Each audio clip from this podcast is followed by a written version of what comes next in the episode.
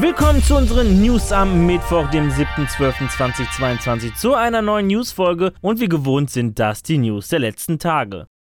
Wie wir schon vor zwei Wochen berichteten, hat EA vor, laut Brancheninsider Tom Holland, während der The Game Awards den Release-Termin von Star Wars Jedi Survivor bekannt zu geben. Mittlerweile wurde dies auch von EA bestätigt, dass es bei den Game Awards am 8. Dezember das erste Gameplay zu Star Wars Jedi Survivor zu sehen geben wird. Doch Steam kommt dieser Ankündigung nun zuvor. Das Veröffentlichungsdatum von Star Wars Jedi Survivor soll im März 2023 erfolgen, in circa drei Monaten. Genau genommen am 15. März. Mittlerweile wurde die Produktseite auf Steam wieder zur vorherigen Version zurückgesetzt, jedoch zu spät für uns. In Star Wars Jedi Survivor soll die Geschichte von Cal Kestis weitererzählt werden, der mittlerweile fünf Jahre nach den Ereignissen von Star Wars Jedi Fallen Order kein Padawan mehr ist, sondern ein mächtiger Jedi-Ritter. Das kinematische Kampfsystem soll zusätzliche Machtfähigkeiten und neue Lichtschwert-Kampfstile erhalten. Survivor soll auf PS5, Xbox Series und PC erscheinen und laut Steam in zwei Versionen mit besonderen Vorbestellerboni. Darunter Cosmetics für Cal und für BD1 als auch noch ein Blaster-Set und Lichtschwert-Set.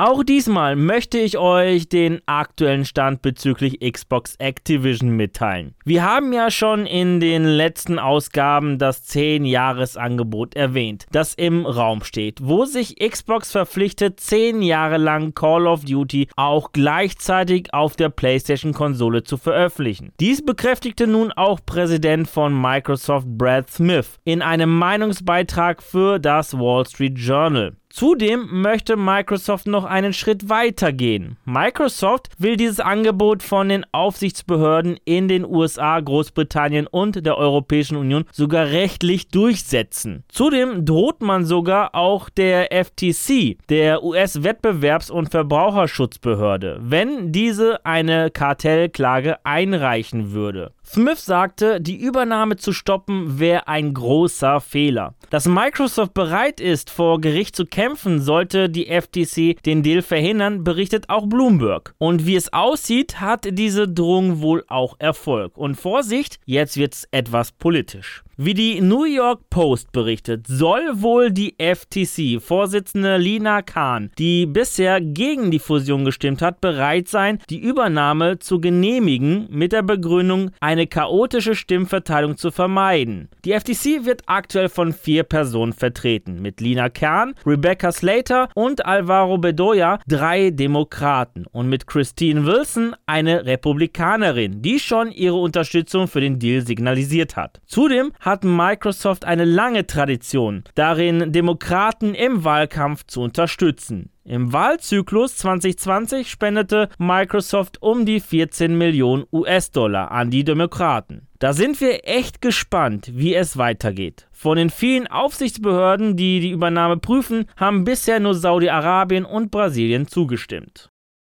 arbeitet 2K zusammen mit Lego an einem Lego Fußballspiel. Dies zumindest verheißt eine 2K gebrandete Lego Sigvik Verpackung, die auf der Zertifizierungen und Richtlinienseite auf lego.com in einem offiziellen Dokument gezeigt wird. Auf der Lego Sigvik Tüte wird eine Lego Minifigur mit einem Haifisch und einem Barca Trikot gezeigt. Wichtig auch, dass auf der Verpackung oben Lego Game steht und in der unteren Ecke das 2K-Logo zu sehen ist, was auf eine Verbindung zu einem Spiel hindeutet. Gelistet wird die Figur mit der Nummer 30629 und vieles deutet darauf hin, dass diese wohl eher eine Zugabe sein wird, wie schon in der Vergangenheit der Blue Milk Luke Skywalker in der Deluxe Edition von Lego Star Wars The Skywalker Saga. Schon Anfang des Jahres wurde gemunkelt, dass 2K an einem Lego Fußballspiel arbeitet, das sich bei Sumo Digital in Entwicklung befindet. Aber nicht nur ein Lego-Fußballspiel soll in Arbeit sein, auch soll ein Open-World Lego-Rennspiel beim WWE 2K22 Studio Visual Concept sich in Entwicklung befinden. Und noch ein drittes Lego-Sportspiel soll sich ebenfalls in Entwicklung befinden.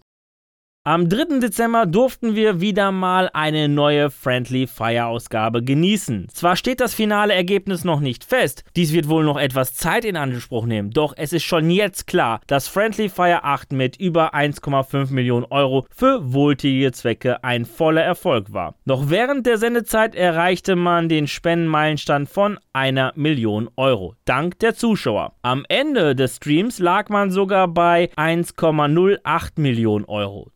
Mit den Erlösen durch Merchandise und der Spenden durch die Sponsoren könnte das Endergebnis die Rekordsumme von 1,6 Millionen Euro vom letzten Jahr knacken. Die nächste Friendly Fire Ausgabe soll am 2. Dezember 2023 stattfinden.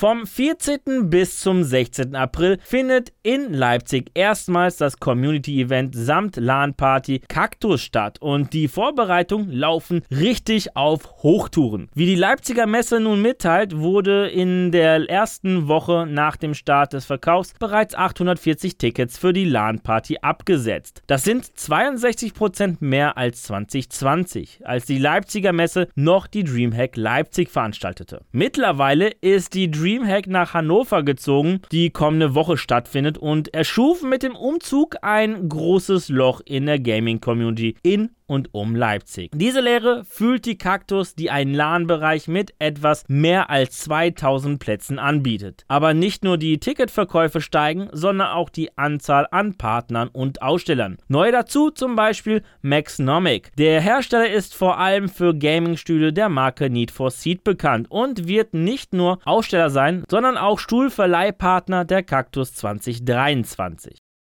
2022 musste die geplante Game City Wien aufgrund von Corona-Schutzmaßnahmen ausfallen. Doch nächstes Jahr soll Österreichs größte Gaming-Veranstaltung ein Comeback feiern. Wie gewohnt im Wiener Rathaus soll die Game City Wien vom 13. bis zum 15. Oktober stattfinden. Dies wäre zum ersten Mal nach dreijähriger Corona-Pause. Zudem soll auch nächstes Jahr am 10. Juni 2023 das A1 eSports Festival im Austria Center Wien stattfinden. Erst letztes Jahr ging dieses E-Sports-Event zum ersten Mal an den Start und ist neben der Level Up in Salzburg eines der größten E-Sport-Events Österreichs.